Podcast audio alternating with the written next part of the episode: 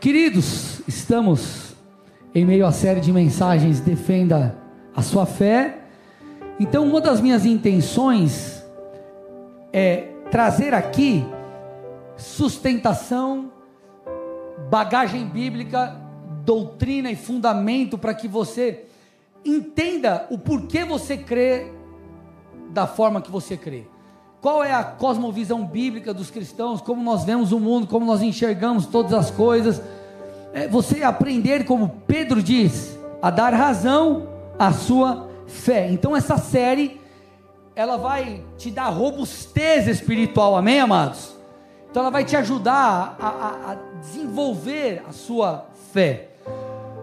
Hoje eu peço que você preste muita atenção comigo aqui em mim, porque o tema de hoje é forte: inferno, verdade ou mito? Inferno, verdade ou mito? Aumenta o retorno para mim aqui, aleluia. Nós precisamos entender isso, amados. É, nós temos visto nesse tempo uma grande ênfase das trevas em transformar verdades bíblicas em mentira. Me escute. A relativização da palavra de Deus, de princípios das Escrituras, de verdades eternas, é uma das grandes armas nas mãos do inimigo. Na verdade, ao longo de todo o tempo, de todos os tempos, esta sempre foi uma estratégia das trevas. Paulo, ele alertou muito a igreja sobre os falsos ensinos, por exemplo, Romanos 1:25. Eles trocaram a verdade de Deus pela mentira, adorando e servindo a criatura em lugar do Criador. Então você já percebe aqui, eles trocaram a verdade de Deus pela mentira. 1 Timóteo 4,1: O Espírito afirma expressamente que nos últimos tempos alguns vão se apostatar da fé e, e se apostatarão, por quê? Por obedecerem a espíritos que enganam, espíritos enganadores e a ensinos demoníacos, ensinos que parecem lógicos, que parecem corretos, que parecem prudentes, mas são ensinos demoníacos. 2 Timóteo 4, 3 e 4: Pois virá o tempo que não suportarão a sã doutrina ou a pura doutrina bíblica.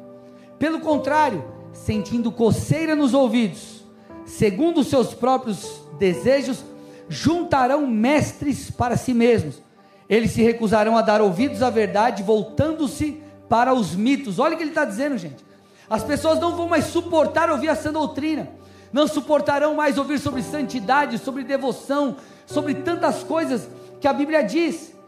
E eles vão fazer o que? Vão começar a se rodear de mestres, ou entenda por isso, de pastores, de professores bíblicos, de pessoas que ensinam segundo essas verdades falsas, segundo essas mentiras. E eles vão se voltar, a Bíblia diz, para os mitos. Uma outra tradução diz para as fábulas.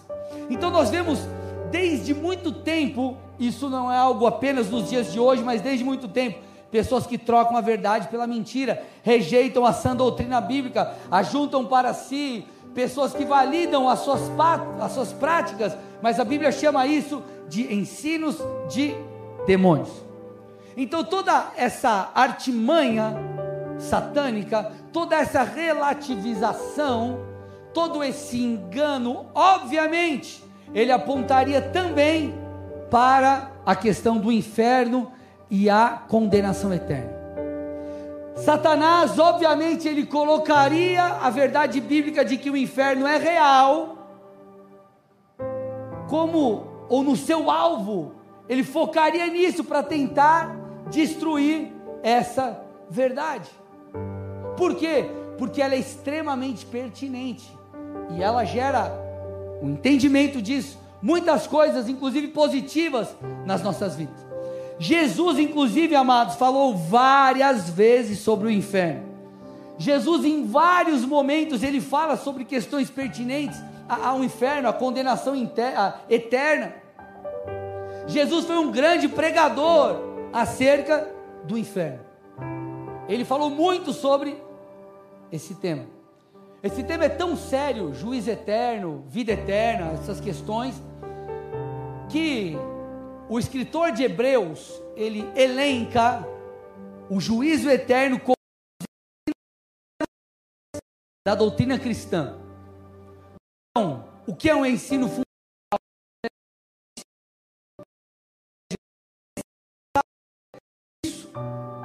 Quando você vai, por exemplo, prestar um vestibular, você tem que fazer uma prova para ver se você sabe o mínimo para você avançar naquele naquela nova etapa da sua vida, da sua carreira. Então, a Bíblia deixa claro, o escritor de Hebreus deixa claro princípios fundamentais, elementares, que é de extrema importância que todo crente saiba, e no meio desses princípios encontra-se o juízo eterno. Então, meus amados, é por óbvio que Satanás tentaria relativizar essa questão. Talvez você já tenha ouvido por aí pessoas afirmarem coisas como mais ou menos o seguinte, as seguintes. Primeira delas, ah, o inferno não é real não, esse negócio de inferno aí é uma alegoria bíblica. Não é algo real assim, não tem um inferno, né? É a figura de linguagem da Bíblia e de Jesus. Ou ainda há outros que dizem assim: não, mas peraí, Deus, ele é, Deus é amor. Jesus morreu por nós. Ele jamais permitiria que os seres humanos fossem para o inferno. A sua misericórdia faria com que todos, independente de suas escolhas, fossem salvos. São coisas mais ou menos que você escuta por aí. Agora a pergunta que eu te faço é: será que isso é verdade? Será que a Bíblia afirma essas coisas aqui, essas falas?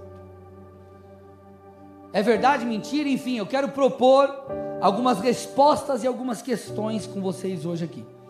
Se eu não me engano, são quatro. Vocês estão comigo aqui ou não? Primeira delas, primeira pergunta: o inferno é real? Mateus 3, versículo 12.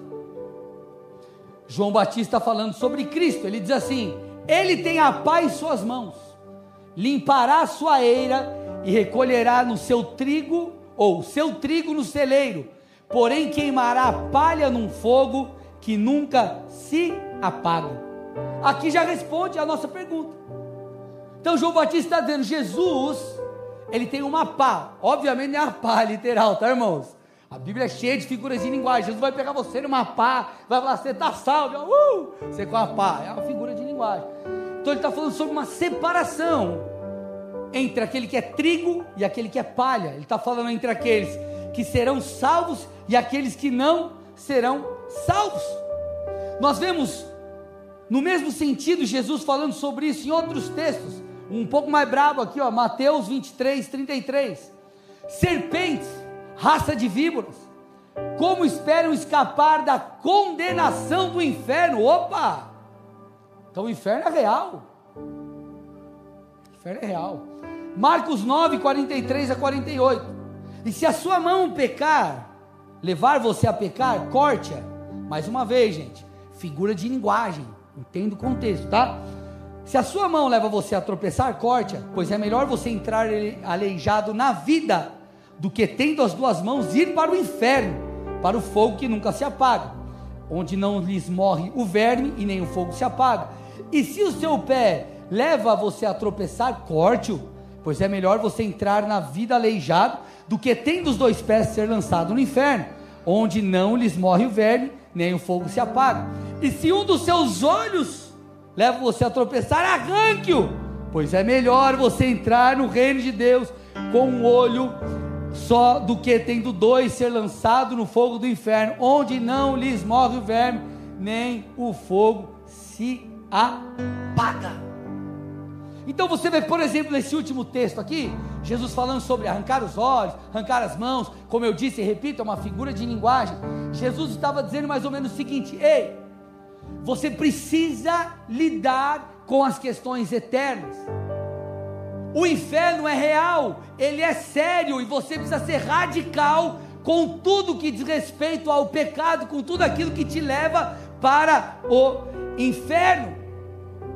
Em todos esses textos que nós lemos, e eu vou ler vários outros, mas você já pode perceber aqui que Jesus, o Senhor deixa claro que todo ser humano tem duas opções: ter a vida eterna, estar próximo de Deus, ou ir para o céu, ou viver longe de Deus, estando debaixo de juízo eterno, indo para o inferno. Então, amados, é, falar que o inferno é relativo, que o inferno não é real, que ele é uma figura de linguagem, que quando ele fala de inferno, não, na verdade é que você vai passar por algumas coisas difíceis aqui na terra. Isso é balela, a Bíblia é clara, eu vou ler um monte de textos com vocês. Mas alguns aí para você entender, ó, Marcos 16, 16. Quem crer e for batizado será salvo. Porém, quem não crer será o que está escrito, gente? Condenado. Jesus disse, Mateus 10, 28: Não temam os que matam o corpo, mas não podem matar a alma. Então ele está dizendo assim: ó, não temas pessoas. Por mais que alguém fale mal de você, te xingue, bata em você, qualquer coisa que você passa, passe, ele está dizendo assim: ó, você não precisa temer esses, porque esses matam apenas o corpo, carcaça aqui, Tema aquele que pode fazer você perecer tanto no inferno, ou perecer no inferno, tanto a alma como o corpo. Ele está falando: tema o Senhor, porque Ele pode te dar um destino eterno, próximo a Ele, ou por nossas escolhas, distante dele. Então, gente, a Bíblia é clara quanto à existência do inferno e quanto à vida pós-morte. Nós acabamos de ler. O texto fala que nós que pode ser ou pode perecer eternamente, tanto a alma quanto o corpo. Isso refuta muitas questões, como questões de que eu não vou ter consciência depois que eu morrer, ou até uma ideia que é a ideia de que alguns creem que as pessoas serão aniquiladas. Ou seja, após a morte dos ímpios, então um cara que não crê em Cristo, ele morreu, ele vai ser aniquilado, ele não, não, não tem vida mais, acabou. Ou que, por mais que ele sofra, tenha um castigo eterno, esse castigo é só temporário. Ambas as afirmações estão equivocadas. O juízo eterno, o castigo eterno, ele é eterno, ele é para sempre, e ele é mediante ou com consciência daquele que está sendo punido. O que eu estou tentando te dizer com isso? Pastor, quer botar medo em mim? Quero. Muito. A Bíblia fala sobre o temor e o tremor. Ok? Parte do, do processo das Escrituras de falar sobre a morte eterna sobre o inferno é fazer com que você tema ir para lá. Ou você acha que não? Eu leio isso aqui, você não fica com medo, não, irmão? Hã? Fala, Jesus amado, tem misericórdia em mim. Então o que eu estou tentando mostrar para você em todos esses textos? Que o inferno é real, ele é terrível e ele é para todo o sempre. Por isso que Jesus falando em Mateus 25, sobre os cabritos e as ovelhas. Cabritos eram os ímpios ou os não salvos, e as ovelhas, os salvos. Falando no contexto do juiz eterno, Mateus 25, 46, Jesus disse: E estes irão para o castigo eterno, porém os justos para a vida eterna. Gente, você consegue entender que o inferno é um local de juízo para todo o sempre. Não acaba não acaba. É para sempre, jamais acabará. Apocalipse 20, versículo 10 fala sobre isso. É um lugar de tormento para todo sempre. Quando você vai para o relato, para a história do rico e do mendigo Lázaro, a Bíblia ela fala sobre o tormento eterno. Lucas 16, 24. E vale ressaltar, acredito ser essa de fato uma história e não uma parábola. Primeiro, quando Jesus vai contar uma parábola, ele falava, porque o reino dos céus é semelhante a. Então ele explicava, isso aqui é uma história para que você entenda mais ou menos o funcionamento do reino. E um outro detalhe aqui, Jesus cita nomes, ok? Ele cita nomes. Então, acredito ser de fato uma história e não uma parábola como, como muitos acreditam. Então, diz o texto: Então gritando disse: Pai Abraão, tenha misericórdia de mim e mande que Lázaro molhe a ponta do dedo em água e me refresque a língua, porque eu estou atormentado neste fogo. Então o rico, ele fala do mendigo Lázaro que vai para estar em um local de bênção e fala do rico que ele está em um local de tormento. Olha o que ele diz: o tormento ele era tamanho que ele diz assim, ó: mande que Lázaro molhe pelo menos a ponta do dedo em água e me refresque a língua. Eu estou atormentado nesse fogo. Há quem diga sobre, eh, como eu já disse, ah, não existir mais vida após morte, um, um, um, ser aniquilado, ou qualquer coisa parecida, ou que não tem consciência. O texto está dizendo que assim. Então o tormento ele é terrível. Deixa eu te explicar uma coisa, gente. Além do tormento físico, porque o corpo vai perecer. Tudo bem? Vocês estão aqui? O corpo vai perecer. O inferno é um local onde não há qualquer beleza. Você precisa entender isso. Não há amor, não há paz, não há esperança. As pessoas elas tentam comparar o sofrimento terreno com o sofrimento do juízo eterno. Gente, escute, nós sabemos que o mundo, ele jaz do maligno, mas ainda assim o mundo é um lugar belo. Há amor, a esperança, a, a bênção de Deus pode nos tocar. Agora, o inferno é um local de total ausência de Deus. Você consegue imaginar um local com total ausência de Deus?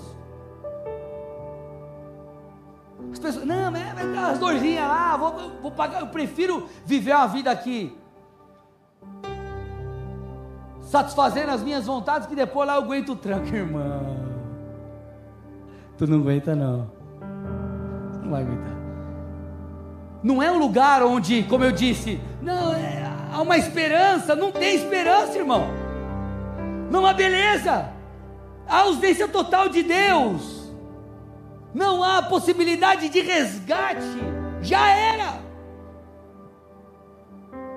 Sem falar que este será um local de consciência, como eu já disse, e acusação eterna. É acusação eterna. Deixa eu te falar. Você tenta mostrar para o ímpio que ele está errado. Você tenta mostrar que servir a Jesus é correto. Você tenta mostrar para aquele cara que você conhece que está desviado. Que beleza, legal, ô cara, você está errado. Ele, não, não, não, não. Ele fica cheio das suas conjecturas, das suas razões. Irmão, lá não tem isso. Não tem o um engano do diabo. Lá não há aspas, supostos prazeres, só há tormento e morte. A pessoa saberá que ela rejeitou Deus. O pecado estará estampado diante de sua cara, na sua cara, diante de sua face. É um local de tormento eterno, de culpa para todo sempre. Por isso, se você voltar ao texto aí, ó, Lucas 16, 24, ele pede por misericórdia. Então os ímpios eles saberão dos seus pecados e a culpa vai consumi-los por todo sempre. Não, pastor, mas, mas peraí, não, será que não tem uma possibilidade de escape? Não tem escape, irmão. É local separado de tudo que é bom. E não há qualquer possibilidade de arrependimento para todos aqueles que estiverem lá. Versículo 26 de Lucas 16. E além de tudo, a história, essa história conta do rico e do Lázaro. É, é, é, e além de tudo, há um grande abismo entre nós e vocês, de modo que os que querem passar daqui até vocês não podem, nem os de lá passar para cá. Então, não tem jeito, irmão. Foi, foi. Mas não tem um tempo assim, um sofrimento por 5 anos, 10 anos, 50 anos, 80 anos, 300 anos, quem sabe mil anos. Quem sabe 5 mil, 10 mil anos. Não, é eterno, irmão. Constantemente as pessoas serão atormentadas no seu físico, atormentadas em, nossa, em sua alma. Só que diferentemente do corpo aqui, que dependendo do, do que acontece com ele, do tormento, estresse e tudo, a pessoa, ela, vamos dizer assim, ela morre, acaba, entre aspas, né? Você entendeu o paralelo. Nós estamos falando de um lugar onde a dor não passa o sofrimento não acaba, a culpa não se vai e não há qualquer possibilidade de arrependimento. Pastor, mas espera aí, se Deus é bom, por que ele criou o inferno? Essa é uma pergunta que alguns fazem. Se Deus é bom, por que ele criou o inferno? O inferno, meus irmãos, não foi criado para os homens. A Bíblia deixa claro em Mateus 25, 41, que o inferno foi criado para o diabo e para os seus anjos. Contudo, o próprio homem, em sua rebelião, se colocou ou, se, ou dirigiu a si mesmo para esse lugar. Então, o inferno foi criado para o diabo e os seus anjos, que se rebelaram contra Deus, tudo bem? Agora, o homem, em sua rebeldia contra Deus, se colocou no mesmo lugar.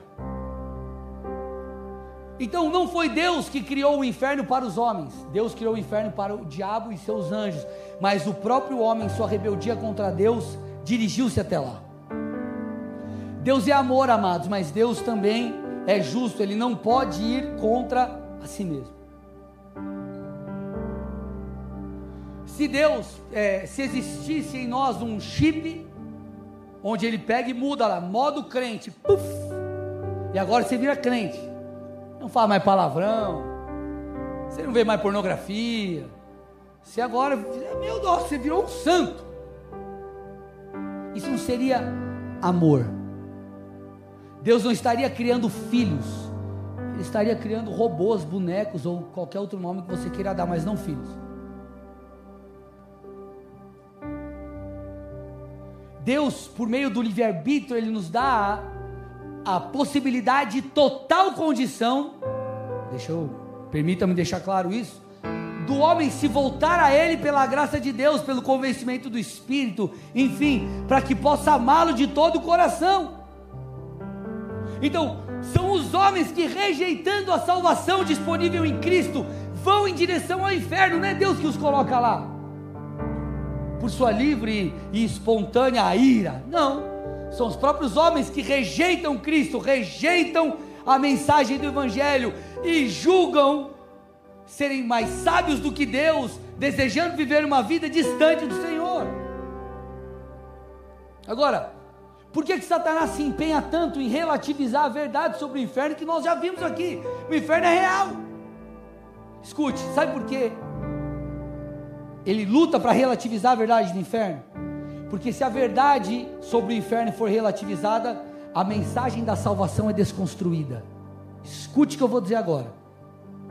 Por que, que ele relativiza a existência do inferno? Porque se ele tiver êxito nisso, toda mensagem de salvação é desconstruída toda mensagem de salvação é desconstruída. Aqui eu entro no segundo ponto. Somos salvos de quê? Salvos de quê? Gente, nós estamos tão habituados a ouvir sobre salvação. Quem quer ser salvo? Quem quer entregar a vida a Jesus? Quem quer confessar Cristo? Que ser salvo virou um jargão. Virou um jargão. Ah, quando eu entrego minha vida a Jesus, sou salvo. Quando eu, eu, eu, eu viro crente, eu sou salvo. Quando eu entrego a minha vida é, é, é, para o Senhor e começo a congregar, frequentar uma igreja, eu sou salvo. Eu fui salvo, eu sou salvo.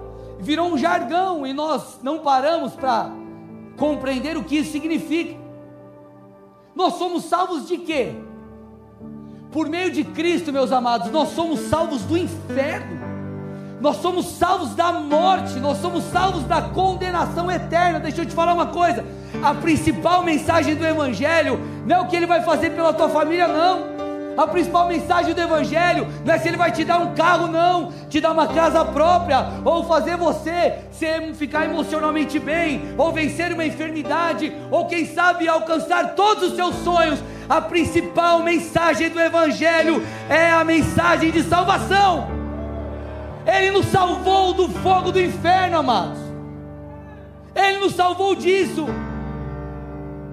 Deus é bom, Deus é maravilhoso. Existem várias promessas nas Escrituras, tem muitas promessas que Ele fez em relação a você, mas a mensagem do Evangelho é uma mensagem de salvação. Por isso que Paulo diz, Romanos 3, 23: Todos pecaram e carecem da glória de Deus. Deixa eu te falar uma coisa. Paulo também disse que o salário do pecado é a morte, lá em Romanos 6, 23. Então, enquanto pecadores que somos, nós estávamos fadados à morte eterna, mas discute. Nós estávamos fadados à morte eterna. Contudo, esses dois textos de Romanos 6, Romanos 3, a continuação mostra o amor de Deus, Romanos 3, 24. Ou põe o 3, 23 aí, olha lá. Todos pecaram e carecem da glória de Deus, versículo 24. Sendo justificados, aleluia, gratuitamente, por sua graça, mediante a redenção que há em Cristo Jesus. Olha o que diz Romanos 6, 23. Põe para mim lá, Romanos 6, 23. O salário do pecado é a morte, mas o dom gratuito de Deus é a vida eterna em Cristo Jesus, nosso Senhor. Deus providenciou através de seu Filho salvação para mim e para você. Deixa eu te falar uma coisa, eu vou ser franco aqui. Se você não entregar a tua vida para Jesus, se você não seguir a Cristo, teu destino, meu destino é o inferno. Eu acho que os crentes não entendem isso. Ah, mas meus líderes lá ficam pegando no meu pé, falando que eu não posso fazer, posso fazer aquilo, irmão. Nós estamos preocupados com a sua salvação. É muito mais se você é, vai ser feliz, não vai ser feliz. É se você vai para o inferno ou vai para o céu. Então, a mensagem principal do Evangelho é a boa notícia. O Evangelho são as boas novas. A boa notícia, a boa nova de que nós podemos ter a vida eterna em Cristo. Nós podemos ser livres do fogo, do inferno que estávamos destinados. Essa é a principal mensagem do Evangelho. Então o amor de Deus nos resgata desse lugar. Quando você olha para um monte de gente, o cara meu desviou, o cara se perdeu, não está caminhando mais com o Senhor. Cara, será que essa pessoa não entende que amanhã ela pode não estar viva mais? A Bíblia diz que nós não deveríamos falar assim, ah, amanhã eu vou fazer tal coisa, mês que vem eu vou fazer tal coisa, ano que vem. Deveria, nós deveríamos dizer, se Deus quiser, eu assim farei. Por quê? Porque a vida e a morte está nas mãos de Deus. Vocês estão comigo, amados? E as pessoas elas brincam, elas não temem o Senhor. Então o amor de Deus nos resgata do tormento eterno. Essa é a principal mensagem da obra da cruz. 1 Pedro 1, 18 e 19. Sabendo que não foi mediante coisas perecíveis, como a prata ou o ouro, que vocês foram resgatados da vida inútil que seus pais lhe legaram, mas pelo precioso sangue de Cristo, como de um cordeiro sem defeito e sem mácula. Por isso que mesmo Pedro fala no versículo 9 do mesmo capítulo aqui, que o alvo da nossa fé é a salvação da nossa alma. Deixa eu te falar uma coisa, escute, irmãos. Pedro está falando, o grande alvo da fé é a salvação da alma é a salvação da alma. Por isso que a Bíblia ela é tão categórica em relação a coisas como o pecado, por isso que ela é tão categórica em relação a, a, a por exemplo, a falta de perdão.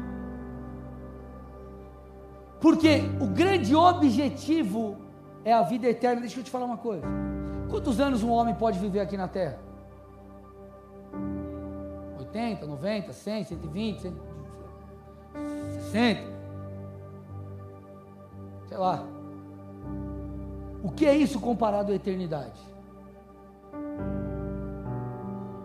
Vamos fazer uma conta aqui?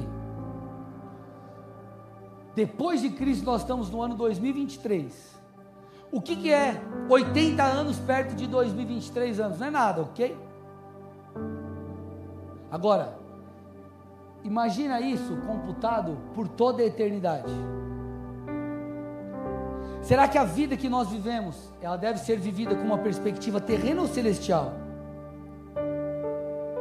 Às vezes nós nos preocupamos tanto com coisas como o carro que eu não tenho, a casa que eu gostaria de comprar, mas não posso, a viagem dos sonhos que até hoje, depois de muitos anos tentando, eu não consegui fazer.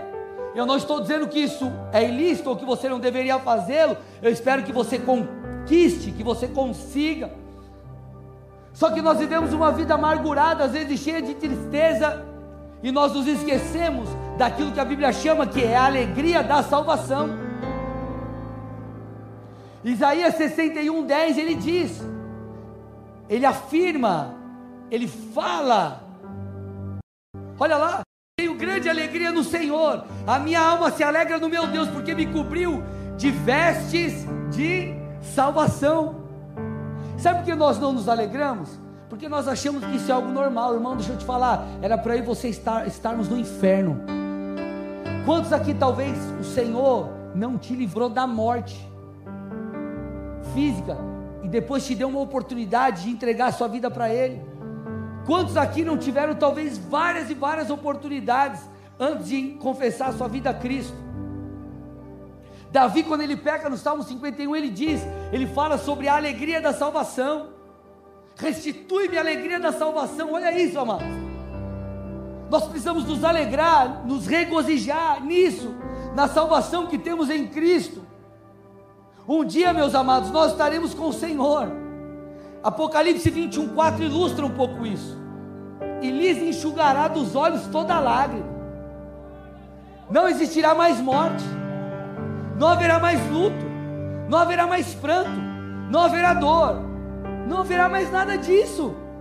Deixa eu te falar uma coisa: você pode passar por dias terríveis nessa terra, você pode enfrentar N frustrações, mas de uma coisa eu sei, irmão: vai valer a pena. Vai valer a pena perseverar, vai valer a pena permanecer em Cristo, vai valer a pena. Vai valer a pena, nós temos que permanecer no Senhor.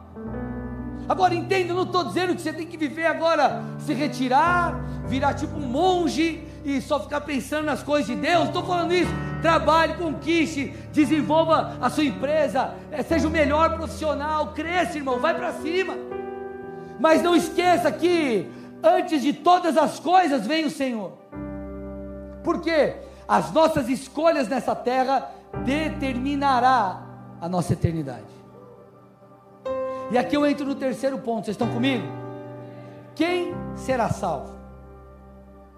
Quem será salvo desse tormento eterno? Porque entenda, entenda uma coisa, preciso que você compreenda isso.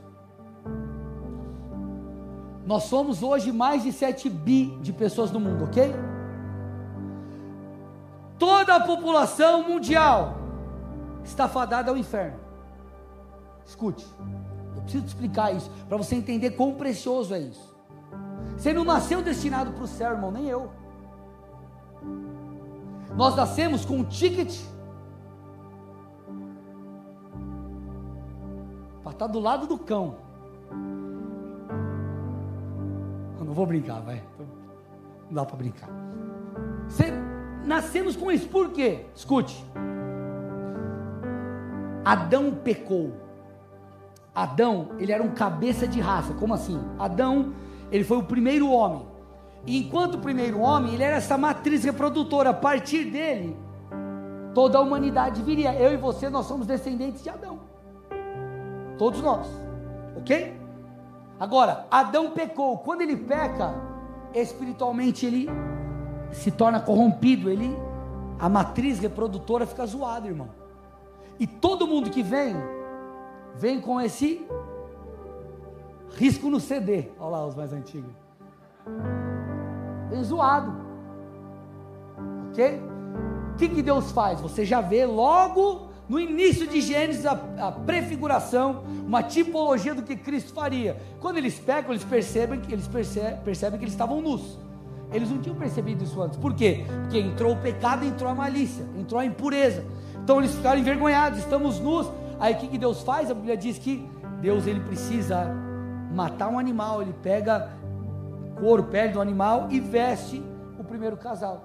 Ali já era uma prefiguração do sacrifício de Cristo na cruz, que resolveria, que cobriria o pecado. Então, todos nós estamos, por sermos esse descendente de Adão, fadados ao inferno. Por isso que você, quando você entende isso, você entende o que é a mensagem de salvação. Então está todo mundo indo para o mesmo caminho. Jesus veio para quê? Para nos salvar desse lugar e nos levar para junto do Pai. Por quê? Porque o ser humano escolheu isso. Vocês estão aqui ou não? Então o Senhor proveu uma rota, um caminho. Então é isso que você precisa entender, porque nós olhamos para esse tipo de mensagem e nós desprezamos. Ah, legal, inferno, já ouvi 300 mil vezes, sei que tem inferno. Agora, a rota do ser humano é para lá. Então, como podemos ser salvos? Todo aquele que crê em Jesus e se arrepende dos seus pecados, decidindo viver uma vida nova, estes serão salvos. Estes serão salvos. Quando Deus cria o homem, Deus cria o homem para comunhão com Ele mesmo. O homem decide se rebelar e se afastar de Deus. Agora, não há salvação sem Cristo, não há salvação longe de Deus. O homem recebeu a morte porque ele se afastou de Deus. Agora, o homem que estava separado e que está separado, Deus providencia essa reconexão pelo filho. As pessoas, ah, mas Deus é injusto, está todo mundo fadado ao inferno. Sim, o homem não foi feito para ser separado de Deus. O homem se separou de Deus, por isso que aconteceu tudo que aconteceu. João 3,16, porque Deus amou o mundo de tal maneira que deu seu Filho unigênito para que todo que nele crê não pereça, mas tenha a vida eterna. Pedro, pregando, disse, Atos 2,38: arrependam-se e cada um de vocês seja batizado em nome de Jesus Cristo para a remissão dos seus pecados, e vocês receberão o dom do Espírito Santo. Entenda, amados, nós jamais seremos salvos por obras. Então entenda, você pode ser o cara mais santo desse mundo, nasceu ser santo. Vamos imaginar que você nunca cometesse um erro. É impossível, mas vamos imaginar. Mesmo assim, você estaria com o ticket, passagem comprada para o buraco, irmão. A salvação não é por obras, a salvação é pelo reconhecimento do Filho o reconhecimento de que Deus Pai enviou o seu Filho e a sua morte, a sua expiação foi suficiente para que, crendo na obra da cruz e se arrependendo dos pecados, nós pudéssemos ser salvos.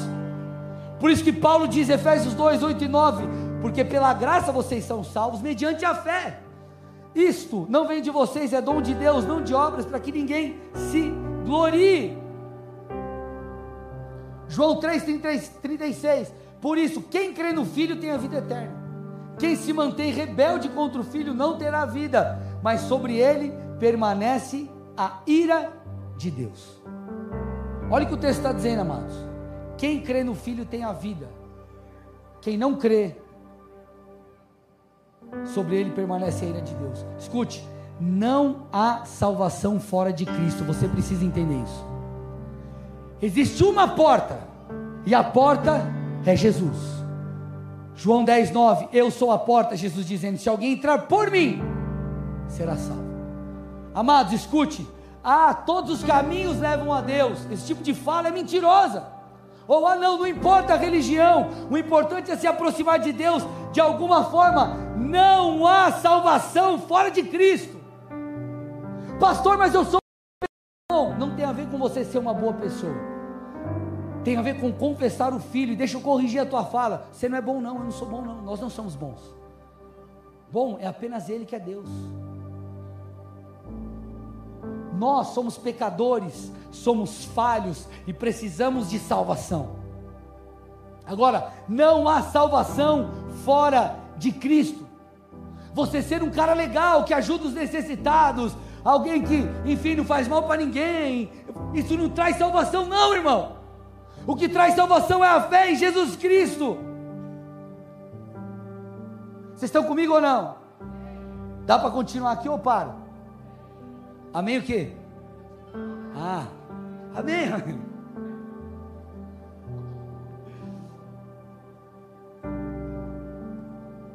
Agora deixa eu te falar.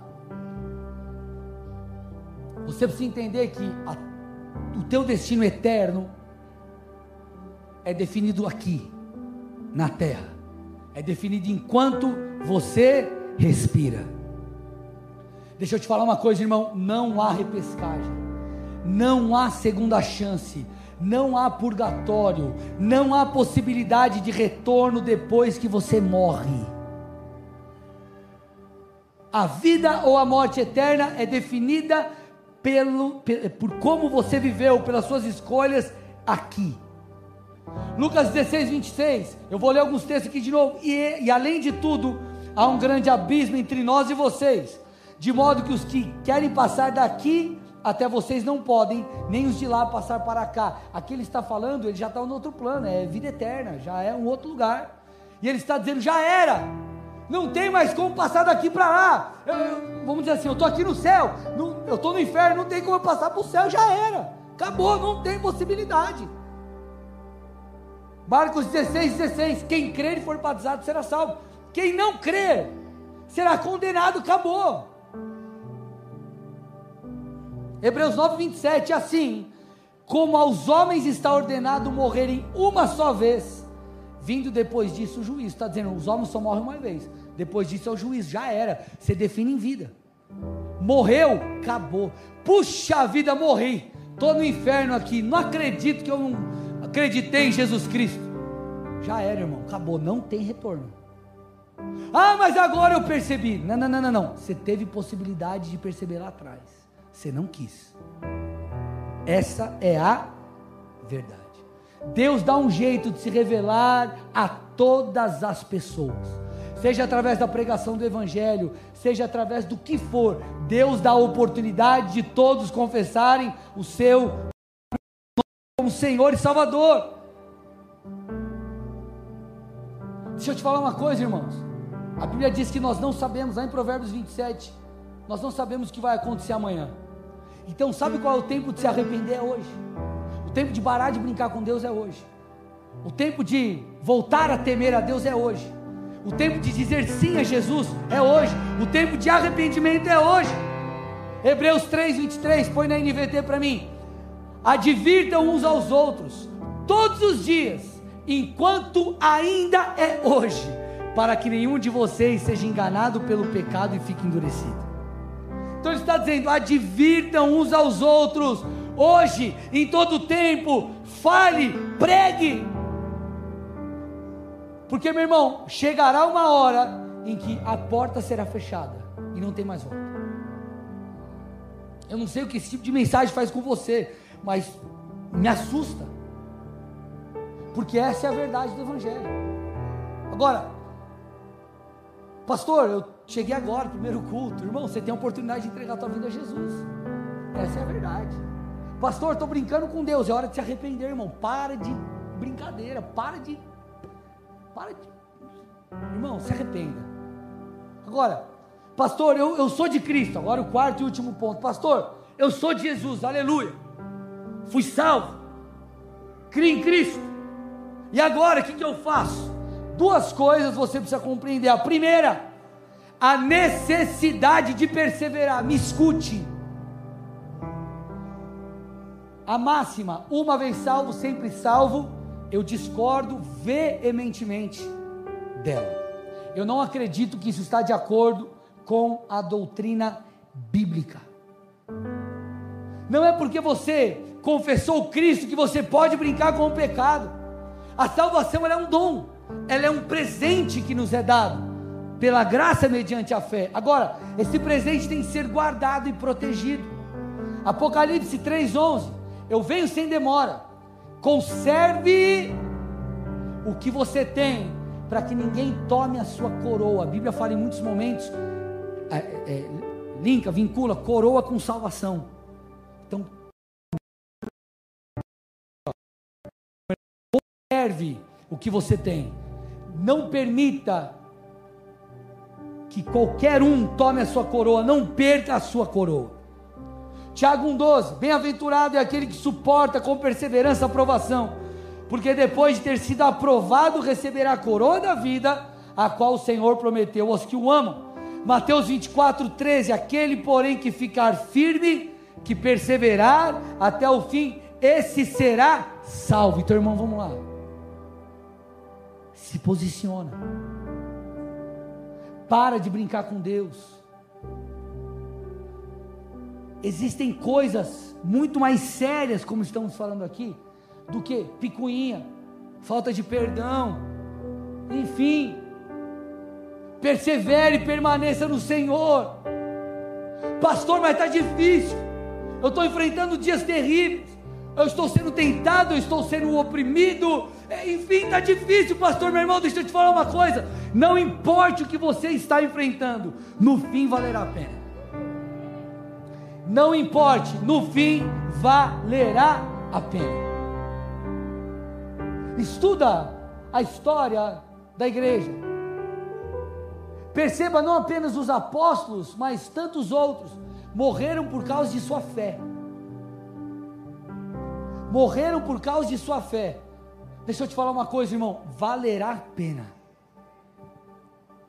Nós vemos o texto que fala sobre os tropeços, Mateus 5:29.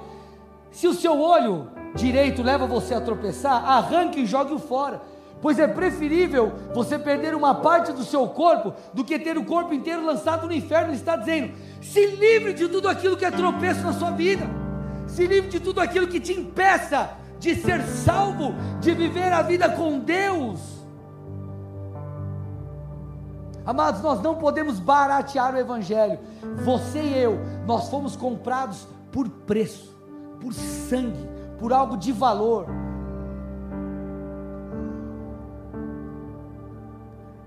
Deixa eu te falar uma coisa.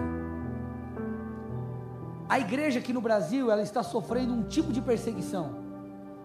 Uma perseguição mais do cancelamento, essas doutrinas equivocadas, ensinos de demônios, tantas coisas tentando entrar no meio da igreja, por aí vai.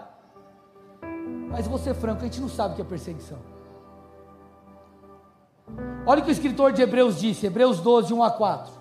Portanto, também nós, visto que temos a rodear-nos tão grande nuvem de testemunhas, livremos-nos de todo o peso e do pecado que firmemente se apega a nós e corramos com perseverança a carreira que nos está proposta. Olhando firmemente para o autor e consumador da nossa fé, Jesus, o qual, em troca da alegria que lhe estava proposta, suportou a cruz, sem se importar com a vergonha, e agora está sentado à direita do trono de Deus. Olha, olha o que ele está dizendo. Até aí. Ele está dizendo assim: ó, você precisa se livrar de todo o peso, de todo o pecado. Você precisa correr com perseverança a carreira que te está proposta. E o que está, nos, o que está a minha, você proposto principalmente a nossa salvação. E aí ele diz assim: ó, olhe para Jesus, Ele é o consumador e Ele é o autor da sua fé. Perceba o que Ele fez. E aí ele diz assim: ó, Jesus suportou a cruz. Olha lá, suportou a cruz. Ele não se importou com a vergonha. Porque pela alegria que lhe estava proposta, alegria do que? De completar a obra e de poder resgatar a humanidade. E aí ele continua, versículo 3: Portanto, pensem naquele que suportou tamanha oposição dos pecadores contra si mesmos, para que vocês não se cansem nem desanimem. Então ele está dizendo: lembre-se do que Jesus fez. E aí vem aquilo que mais me choca, irmãos, versículo 4: Na luta contra o pecado, vocês ainda não resistiram até o sangue. Você está entendendo o que ele está dizendo? Ele está dizendo assim: ó, você está numa jornada, cujo fim é a salvação. Se livre dos pesos, daquilo que atrapalha. O que é peso aqui? Peso é carga, é o que atrapalha de caminhar. Tire, se livre, se livre. E continue a sua jornada se também é, é, se arrependendo dos pecados, se livrando de peso, se, se livrando de pecados. No meio do caminho, se lembre de Jesus. Jesus, ele não colocou os seus olhos no que ele estava passando no momento, mas ele focou na alegria que lhe estava proposta. Então ele está dizendo: lembre-se disso, pense nisso para que você não desanime. E aí o checkmate é o versículo 4, como eu já li. E aí ele diz assim: contudo, entretanto, todavia a sua salvação vale tudo, até seu sangue, até a morte. Irmão, brabo. Eu olho para isso aqui, eu falo, cara, que tipo de cristianismo eu tenho vivido? No final das contas, sabe o que ele está dizendo? Não importam as minhas, suas dores, se comparado com a salvação que teremos. As nossas dores, frustrações, todos os problemas não podem ser peso que vai nos atrapalhar de completar a carreira. muito forte, irmão. Sabe por que ele está, ele está dizendo isso, nos inspirando? Porque o Senhor sabe do que Ele está nos livrando. Quando nós estivermos com o Senhor, nós olharemos e diremos: graças a Deus por isso. Graças a Deus por tamanho livramento. Agora, você como crente precisa perseverar. E último tópico aqui. Nós precisamos pregar o Evangelho. Amados, nós precisamos pregar o Evangelho e amar os perdidos. Sabe por quê? Porque aqueles que não creem em Jesus, por mais que sejam pessoas boas, eles estão indo para o inferno. Lucas 19, 10: O filho do homem veio buscar e salvar o perdido. Sabe qual é o desejo de Deus? 1 Timóteo 2,4. Ele deseja que todos sejam salvos e cheguem ao pleno conhecimento da verdade. Sabe o que Paulo falou para Timóteo? E, consequentemente, fala a mim a você, 2 Timóteo 4, 1 a 5. Diante de Deus e de Cristo Jesus, que há de julgar os vivos e os mortos, pela sua manifestação e pelo seu reino, peço a você com insistência, olha lá, irmãos, isso é muito forte, com insistência. Que pregue a palavra. Insista. Quer seja oportuno, quer não. Corrija, repreenda, exorte com toda paciência e doutrina. Pois virá o tempo que não suportarão a sã doutrina, pelo contrário, se rodearão de mestres, segundo as suas próprias cobiças. Como que sentindo coceiras nos ouvidos, eles se recusarão a dar ouvidos à verdade, entregando-se às fábulas. Mas você, Timóteo, seja sóbrio em todas as coisas, suporte as aflições, faça o trabalho de um evangelista, cumpra plenamente o seu ministério. Olha o que chama a minha atenção aqui, amado. Ele diz assim: ó, pregue a palavra e insista. Quantas pessoas você já insistiu e tentou pregar o evangelho, tentou trazer para a igreja, tentou trazer uma mensagem de salvação e você se cansou, irmão? Não se cansa, não. Não para não. Não para não. Jesus morreu por essas pessoas. Jesus morreu pelos perdidos. Eu sei que às vezes você se cansa, se cansa daquele liderado teu que não quer saber de nada. Insista! Ele está dizendo: corrija, exorte enquanto há tempo, porque senão, meu irmão, Satanás vai dar um jeito de cercar essas pessoas, não apenas de outros que vão fomentar a natureza carnal, mas talvez até de pessoas que vão pregar uma sã doutrina e vão enganá-los. Então Paulo está falando para Timóteo: Timóteo, faça o trabalho de um evangelista. Meu irmão, deixa eu te falar. Quantos de nossos familiares ainda não entregaram a vida para Jesus? Quantos dos seus amigos ainda não foram salvos? Pastor, eu já tentei de tudo, eu já tentei o que eu posso, é, mas eu não sei muito bem o que fazer, meu irmão. Faça alguma coisa tente, insista. Deus não precisa que você seja um mega evangelista, Ele espera que você tenha disposição. Se já tentou falar, não sabe mais o que falar, ore. Tente de alguma forma, insista, lute por essas pessoas. Porque se Jesus veio buscar os perdidos, nós também devemos fazê-lo, irmão. Deixa eu te falar uma coisa. Isso é terrível, é chocante, mas todas as pessoas estão indo para o inferno sem Cristo. E nosso papel é tentar resgatá-las de lá, é tentar impedi-las de ir para esse lugar. Pastor, não sei o que falar, Lucas 12, 11 e 12. Quando levarem vocês às sinagogas ou à presença de governadores e autoridades, não se preocupem quanto à maneira como irão responder, nem quanto às coisas que tiverem de falar, porque o Espírito Santo lhes ensinará naquela mesma hora o que vocês devem dizer. Ele não está dizendo que você não tem que aprender a evangelizar ou pensar em como alcançar as pessoas, não é isso. O que ele está dizendo é, o que ele está trazendo é um encorajamento. Não se limite, dependa de Deus. Mateus 5, 14 e 16: Vocês são a luz do mundo.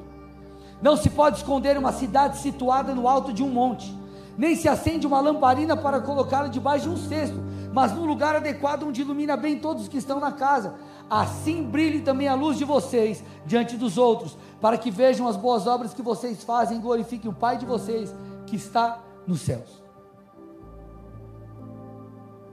Nosso papel enquanto crentes, meu irmão, é de alguma forma tentar alcançar os perdidos.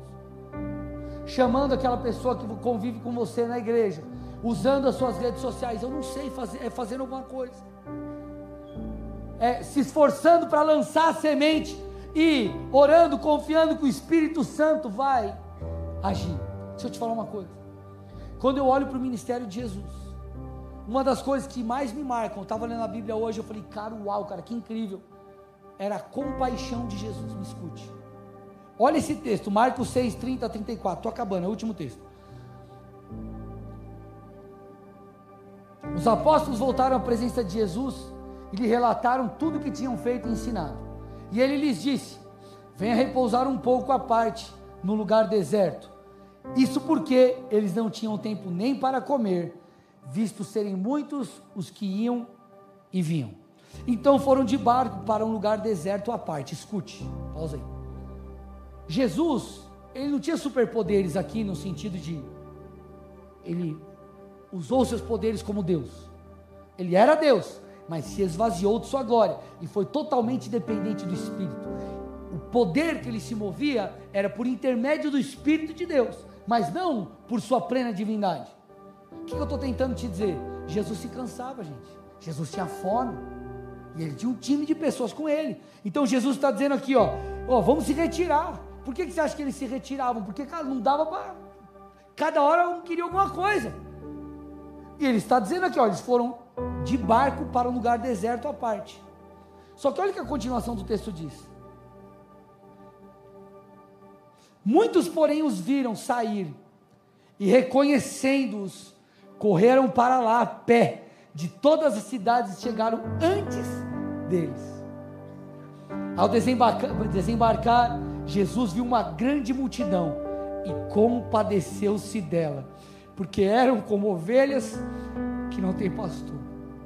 Começou a ensinar, ensinar-lhes muitas coisas.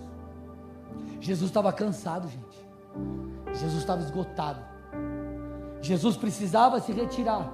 Jesus precisava descansar junto com o seu time. Mas as pessoas estavam tão desesperadas, tão necessitadas, que elas correram e elas percebendo para onde Jesus estava indo, eles chegaram antes. Quando Jesus chega lá, Jesus se compadece. Então ele vai e começa a ensinar. Cristãos que desistem, líderes que desistem, pessoas que tiram a mão do arado. Eu não estou dizendo que você não pode descansar, não pode tirar férias, mas são pessoas que não entendem a grande comissão, não entendem a demanda que outros têm e não entenderam que foram chamados para negar as suas vidas em prol do outro, em prol, em prol do Evangelho, em prol da causa de Cristo. Deixa eu te falar uma coisa, amados. Nós precisamos nos mover em compaixão pelos outros, porque no final de todas as coisas, que vai determinar é se nós juntamos tesouros na terra ou nos céus. O que vai determinar é se nós vivemos em fidelidade a Deus ou em rebeldia para com Deus.